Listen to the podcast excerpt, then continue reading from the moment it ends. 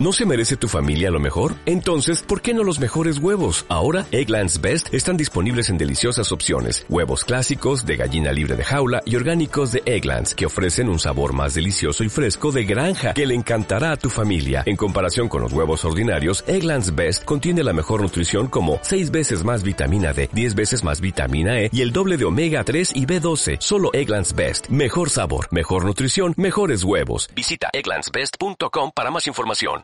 Y le queremos dar la bienvenida a María José Rivas, técnicas de inclusión del Zona 9 de Misión Las Manuelas. El tema que hablaremos con ella es Misión Las Manuelas. Buenos días, María José, bienvenida. Muy buenos días, muchas gracias por este espacio. Es un gusto estar aquí con ustedes y, por, y compartirles la importante gestión que día a día hacen las brigadas de la Misión Las Manuelas. Muchísimas gracias. Ahora, hay algunas personas que no saben qué es lo que hacen las manuelas, entonces creo que debemos empezar por eso. ¿Cuál es el objetivo exclusivo de las misión Las Manuelas? En discapacidad, en pobreza y en pobreza extrema. Claro que sí. Eh, permítame comentarles. Como antecedente, eh, la Secretaría Técnica del Plan de una Vida es una entidad pública que está adscrita a la Presidencia de la República y tiene como objetivo asumir la coordinación territorial en todos los ejes de intervención social de proyectos y programas que lleva adelante el Gobierno Nacional. Eh, a través de la misión Las Manuelas se garantiza la prestación oportuna e integral de todos los servicios sociales que, se que reflejen la mejora de calidad de vida de los ciudadanos. La misión Las Manuelas, eh, a través de sus brigadas, forma parte de siete misiones eh, específicas que conforman el plan Toda una Vida. Y su principal objetivo es identificar y articular la intervención integral eh, a las personas con discapacidad y sus núcleos familiares. En este sentido, la misión Las Manuelas está conformada por diferentes brigadas a nivel nacional a través de sus coordinaciones zonales, quienes son las que se despliegan en, en el territorio para identificar nuestra población objetiva que son las personas con discapacidad, eh, sus núcleos familiares y también eh, especialmente en las uh, bueno familias que se encuentran en pobreza y pobreza extrema. Ok, así, ayer estaba buscando información para esta entrevista y entonces encontré que en el país hay 461.687 eh, personas con discapacidad. La mayoría de estas, es decir, el 40.97%, sufre discapacidad física. Después, discapacidad intelectual en el 25.01%, auditiva en el 12.27%, visual 17.37% y psicosocial 4.42%. Este universo de personas con discapacidad, ¿cómo hacen para acceder al beneficio de la salud, de la educación, el trabajo y la protección social, que es lo que debe eh, brindar el Estado? Justamente la misión Las Manuelas a través de sus brigadas cumple un rol articulador. Eh, pretendemos eh, ser el, motor de la articulación interinstitucional y nosotros a través de la identificación territorial, a través de un despliegue territorial con las brigadas, identificamos puerta por puerta en qué hogares existe una persona con cualquier tipo de discapacidad para que podamos llevar al hogar todos los beneficios que puede ofrecer el Estado. Entonces, a través de las brigadas se identifican eh, cada caso, cada situación, cada persona con discapacidad y cada núcleo familiar que requiere eh, acceder a algún beneficio del Estado y se pone al servicio de la ciudadanía las diferentes ofertas y portafolios de las carteras de Estado. En este sentido, es importante conocer que las manuelas cumplen este rol de articulación, permitiendo activar los servicios de las diferentes carteras de Estado y que las personas tengan mayor facilidad para acceder a los mismos. Es decir, eh, ¿cuántas manuelas trabajan en todo el Estado ecuatoriano? Y por lo que usted dice, lo que veo es que hacen una especie de diagnóstico puerta a puerta y después eh, contabilizan las personas con discapacidad y se ponen en contacto con los ministerios del ramo que se encargan de la educación, de la salud y de la protección social. Eso es lo, que creo haber entendido de lo que usted nos dijo. ¿Es así? Es correcto. Las manuelas hacen un despliegue territorial. Su función en territorio es hacer el levantamiento de información. Utilizan el registro social como un, forma, un catastro de levantamiento de información eh, referente al a la condición socioeconómica de la persona y adicionalmente se identifican otro tipo de requerimientos que, la, que el hogar pueda tener. En este sentido, la articulación eh, es esencial y se lo hace principalmente con Ministerio de Salud Pública y Ministerio de Inclusión Económica y Social.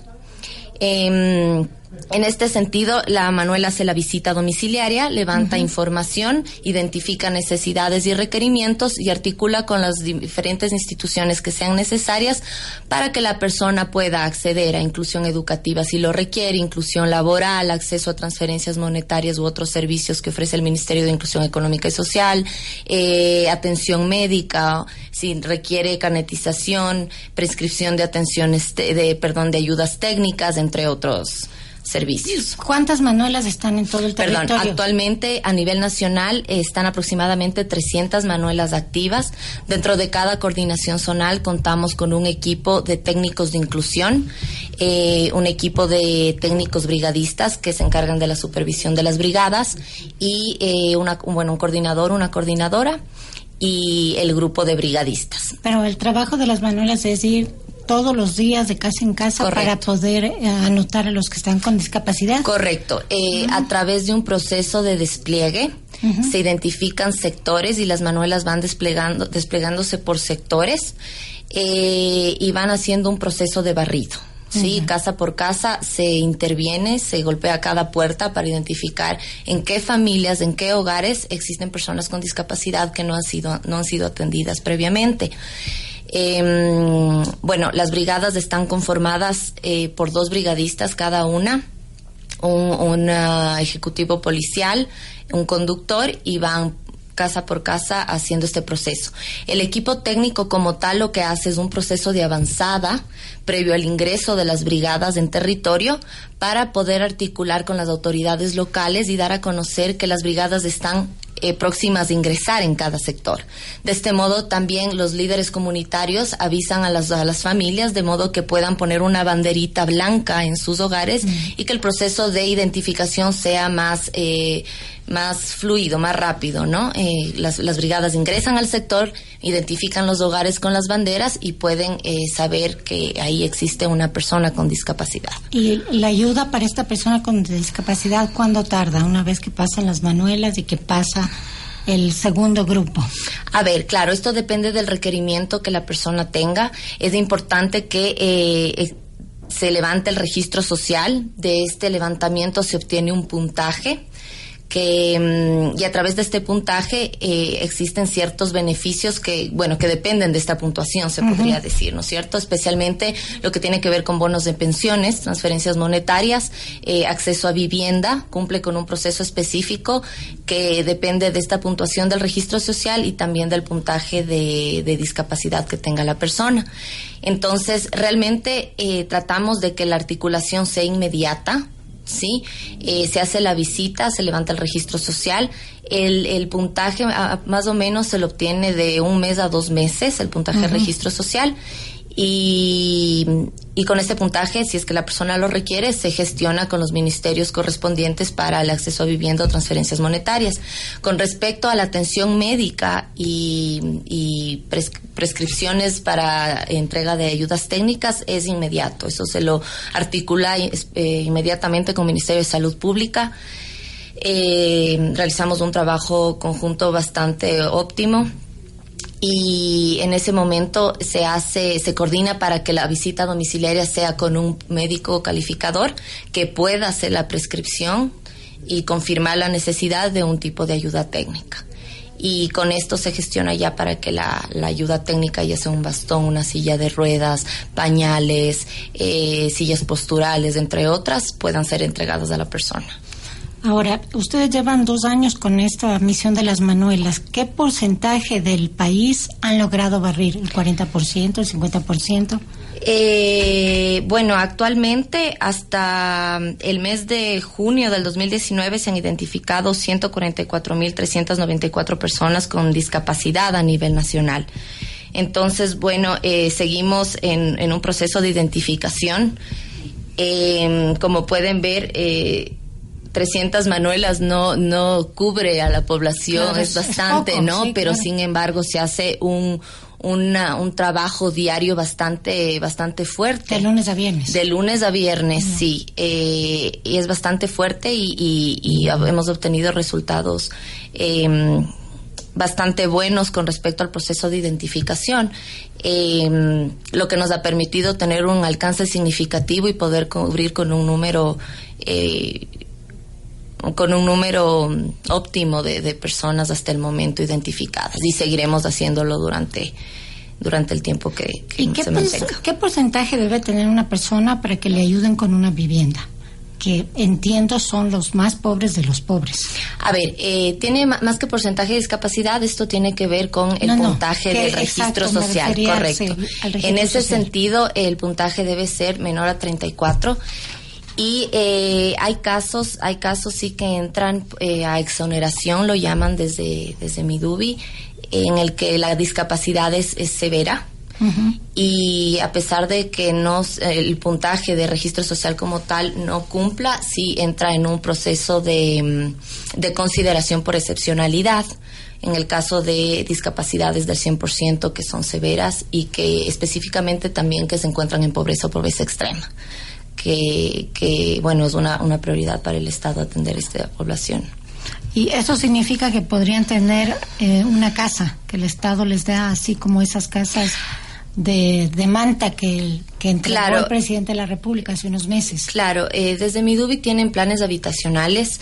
Eh, sin embargo, es importante considerar que eh, hay dos formas de obtener la vivienda, la, la, aquellas que son gratuitas para esta aprobación de bueno grupos prioritarios y también aquellas que funcionan a través de copagos en las que se cubre se cubre un monto, el Estado cubre un monto y la persona también puede aportar para obtener la vivienda. Pero esto es solo en el caso de las personas con discapacidad. ¿Qué pasa con el resto de casos?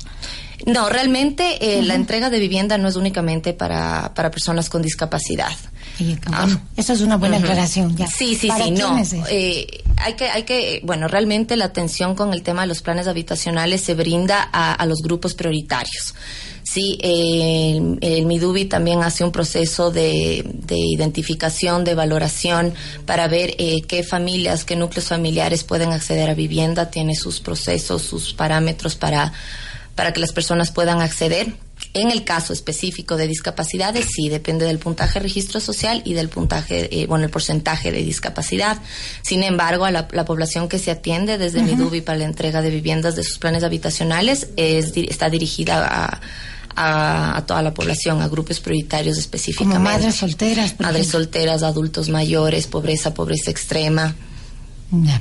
Ahora, ¿cuánto tiempo les toma a las manuelas identificar y clasificar los casos que mira cada día? Y, terminaron cuántas provincias ya hicieron Pichincha, Cotopaxi, cómo geográficamente cómo está eso. Bueno, eh, realmente como tenemos las coordinaciones zonales, cada coordinación se encarga de un grupo de provincias. Ya. Entonces actualmente estamos eh, las provincias que han sido intervenidas son Azuay, Bolívar, bueno todas Cañar, Carchi, Chimborazo, Cotopaxi, El Oro, Esmeraldas, Galápagos, Guayas, Imbabura. Loja, Los Ríos, Manabí, Morona, Santiago, Napo, Orellana, Pichincha. Están, ah, están día a día ah, activas las manuelas en todas estas provincias haciendo este proceso de identificación. Ustedes tienen un, un plazo de, faltan dos años más para el gobierno. ¿Creen que al que alcancen a barrer todo el país o va a ser difícil eso? Eh, nosotros tenemos una meta. Mensualmente nosotros como cumplimos, debemos cumplir con una meta de identificación. Como coordinación zonal 9 tenemos que eh, cumplir con una meta de aproximadamente 20 mil eh, personas identificadas hasta finales del año. Y realmente esa es nuestra labor eh, mensual, ¿no? O sea, cada mes nosotros tenemos que estar muy conscientes de cuál es nuestro objetivo y nuestra meta y cumplirla las, cada, cada brigadista tiene la obligación de hacer un levantamiento de eh, al menos cinco casos al día para eh, justamente tener un alcance significativo y, lograr una, una, atención significativa. ¿Las brigadistas son voluntarias o, se, o reciben algún salario mínimo por esta labor?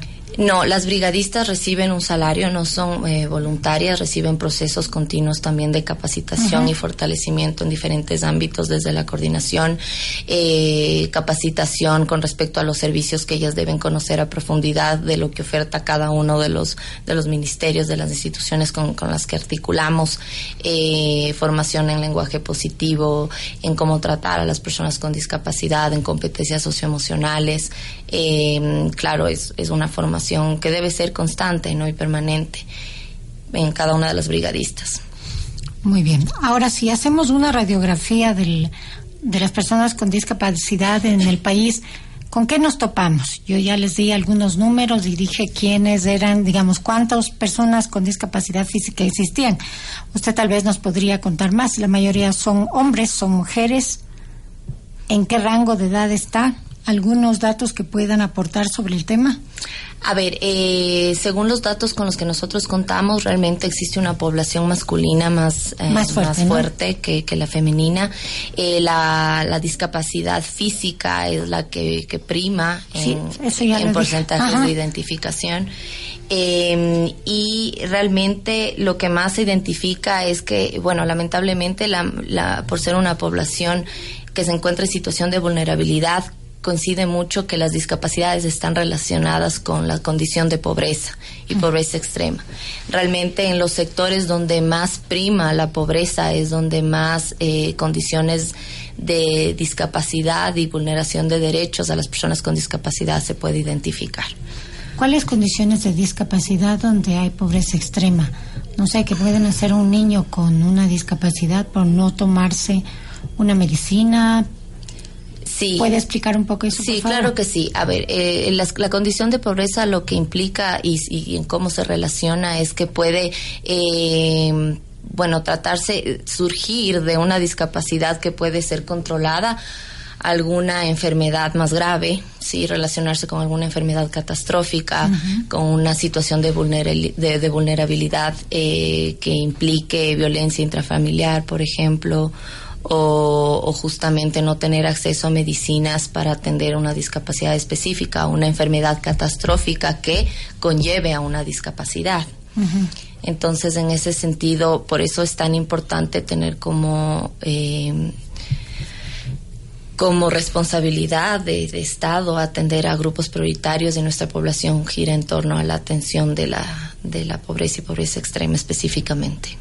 Ahora, en el tema, ¿se han encontrado casos de violencia en las familias de las personas con discapacidad? Porque eso es, alarmante. Claro que sí, sí. Nosotros en ese sentido también eh, procuramos hacer un proceso de articulación con el Ministerio de Justicia, con la Junta Cantonal de Protección de Derechos, eh, de manera inmediata de manera inmediata. Esos casos para nosotros son primordiales cuando han sido identificados.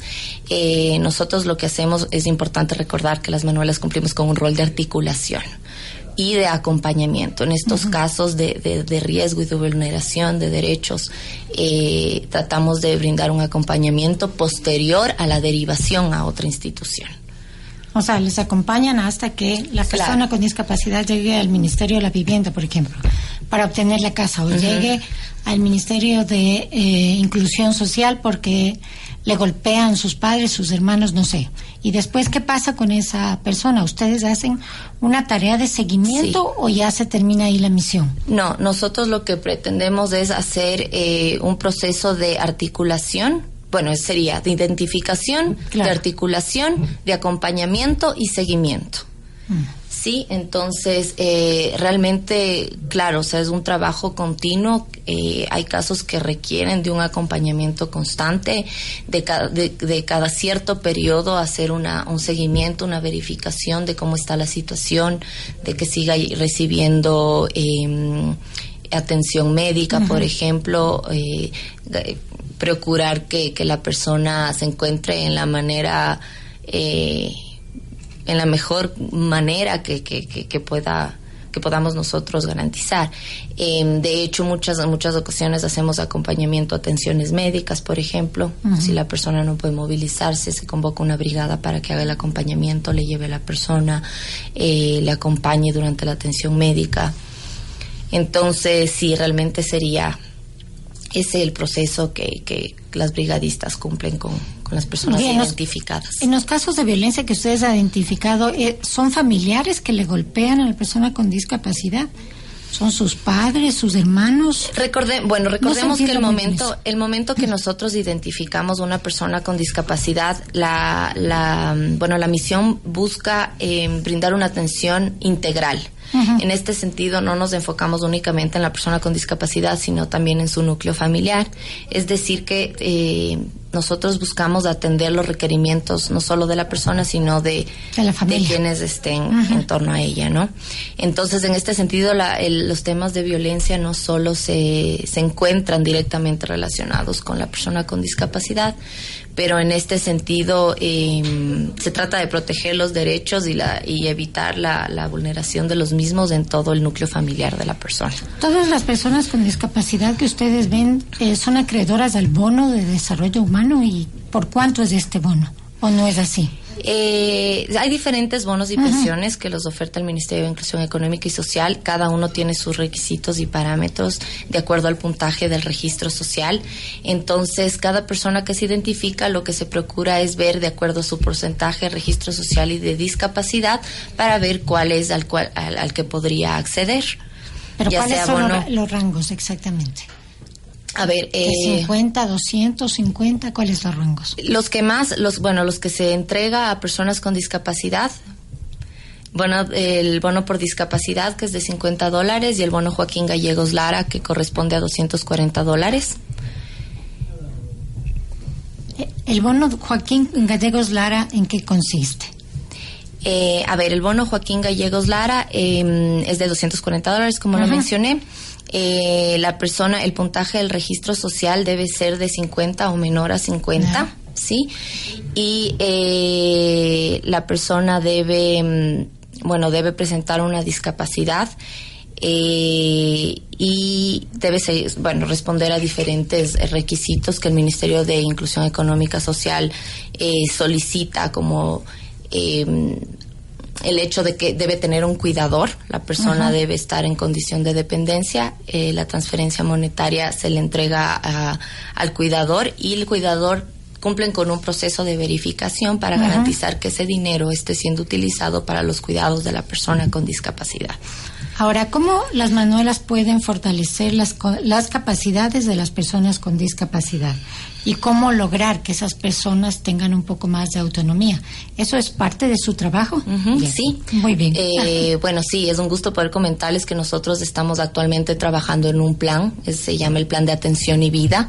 Este plan lo que busca es a este grupo, bueno, al grupo de personas que nosotros vamos identificando, poder también hacer un proceso eh, más profundo, no solo eh, de articulación interinstitucional, sino también de construcción de proyectos de vida. Este plan eh, de atención y vida lo que busca es generar a través de una metodología específica la identificación no solo de requerimientos en el ámbito eh, médico y de salud, sino también eh, más humano, ¿no? De intereses personales, de sueños, de anhelos, de necesidades que nosotros podamos incluso involucrar a las familias, crear en las familias de la persona con discapacidad y en su entorno en general, porque pueden ser amistades también, una red de apoyo que se vincule para el cumplimiento de estos anhelos de las personas con discapacidad. Entonces, en este sentido, eh, comentarles que nosotros estamos en este proceso de fortalecimiento del plan de atención y vida, de su metodología, de la construcción de una caja de herramientas que nos permita facilitar la comunicación con cada tipo de discapacidad y poder eh, de la misma persona obtener la información de ese tipo de necesidades e intereses. Pero ¿cómo sería eso? Un poco para entender. Es, ¿Es a través de, radio o de cómo así? No, no, con las mismas visitas domiciliarias. la idea es que posterior a que todos los requerimientos que el Estado pueda atender, que estén cubiertos, sí, nosotros desde las brigadas igualmente hacemos otro tipo de levantamiento de información a través de la metodología de este plan de atención y vida para construir su proyecto de vida. Ah, ya, perfecto. Eso no, estaba muy clara.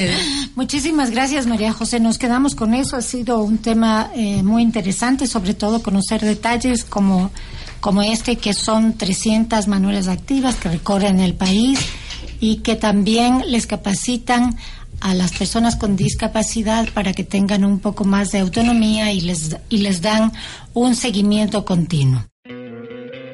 ¿No te encantaría tener 100 dólares extra en tu bolsillo?